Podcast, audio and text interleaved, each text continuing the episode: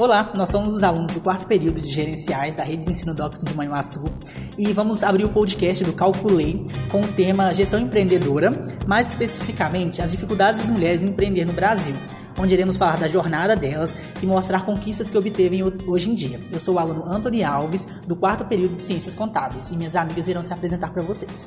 Meu nome é Maria, também sou do quarto período de Contábeis. Meu nome é Fernanda, sou do quarto período de Administração. Beatriz, do quarto período de Contábeis. É, então, a gente vai propor aqui para vocês uma roda de conversa é, e a gente vai começar abordando basicamente o início de tudo, que a mulher ela já foi vista desde a era antiga como inferior ao homem e tipo assim é o patriarcado, né, Maria? Sim, lá atrás elas eram vistas como submissas dos homens, elas não podiam trabalhar, elas, elas eram vistas realmente como pessoas que serviam apenas para servir os seus senhores. É, e com muita luta, podemos dizer assim, elas vêm conquistando espaço com movimentos incríveis e muito pesados de se abordar, como o Pão e Paz. Sim. E aquele movimento que eu não sei muito bem, que você deve saber mais explicar que foi o da fábrica, da fábrica textil que incendiou e muitas delas foram queimadas. E isso foi dando visibilidade para elas e mostrando que o movimento feminista se faz presente. É, e não só é, alguém inferior que só pode ficar no lar e cuidando das crianças. Que até teve uma nomenclatura que eles deram, uma frase. Meio que tentaram criar um papel de que lugar de mulher na cozinha, cuidando dos filhos.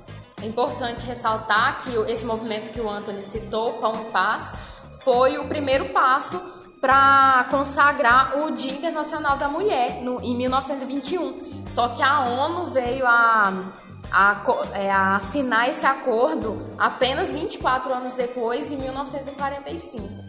Mesmo depois de várias conquistas, ainda se tem preconceito, que é o fato do, da gravidez porque a mulher ainda tem um certo preconceito. Inclusive, vivenciei um, um acontecimento no local de trabalho, onde uma pessoa foi fazer uma entrevista, ele perguntou se ela tinha filhos, ela disse que sim, por conta desse motivo ela não conseguiu emprego.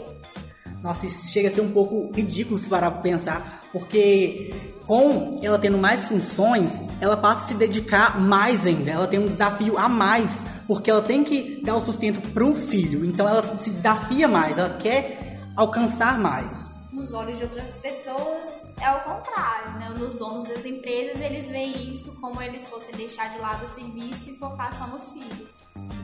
Porque para eles prezam que a pessoa que começa é inserida no mercado de trabalho ele tenha como prioridade realmente a empresa ou o trabalho. Então, na visão deles, a partir do momento que a mulher é, engravida, ela vai deixar o trabalho para segundo plano vai focar apenas na gestação ou depois na criação do filho.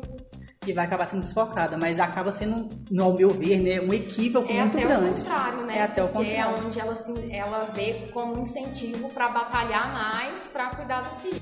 E a discriminação sofrida vem de gênero, raça e idade, tendo as mulheres negras, sofrer, por sua cultura, sofrerem duplamente, enquanto homens negros recebem o salário normal. E isso é um equívoco, assim, exagerado. Mas mesmo com pesquisas e dados apontando que ainda há muita discriminação, muita desigualdade de gênero, as mulheres vêm conquistando seu espaço e mostrando que são capazes e que conseguem sim atuar no mercado como os homens. E isso, com isso temos o papel da mulher empreendedora, que ela tem um nível educacional muito grande, onde torna a fácil acesso de tomar melhores decisões, são mais organizadas, têm mais atitudes dentro da empresa, até mais que os homens, inclusive em certas situações ali presenciais. Muito empoderadas. É, com essas lutas, acaba tendo alguns, como eu diria, incentivos, alguns, algumas conquistas muito incríveis que a gente queria mencionar. Por exemplo, o Sebrae, ele criou um prêmio de incentivo à mulher, a mulher empreendedora, e, e isso é muito bacana, porque é como se as mulheres tivessem um objetivo para alcançar, pudessem ter alguma coisa para sair de casa e falar, eu quero buscar mais, eu quero crescer mais, e não vai ser o o empecilho patriarcal antigo que vai me impedir. Sim, e embora a gente venha conquistando nosso espaço na sociedade, no mercado de trabalho, a, a sociedade prega que prega a igualdade, né, que hoje em dia a gente já deu um grande passo, mas ainda assim os obstáculos enfrentados pelas mulheres são enormes comparados ao, aos com os homens. Inclusive, a igualdade e o poder da mulher está no quinto objetivo da ONU, do projeto Realmente. 2030. Isso aí, gente, está nos objetivos, nos 17 objetivos da ONU.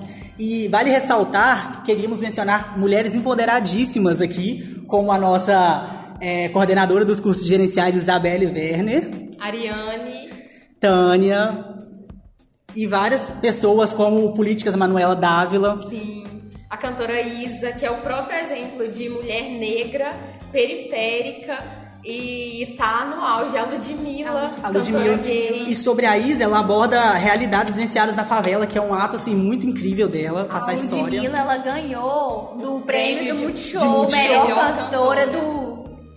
Melhor cantora, participando uma com várias outras. muito grande. Foi até ressaltado no dia que ela é o exemplo de mulher negra, periférica, é, que canta funk, né? Que ainda é, um, É mal visto. É mal visto. E ainda se assumiu lésbica, então é uma conquista muito, muito, grande. muito grande, realmente. abriu um espaço muito grande. E é isso. Agradecemos a sua atenção e concluímos nossa roda de conversa aqui. Muito obrigado.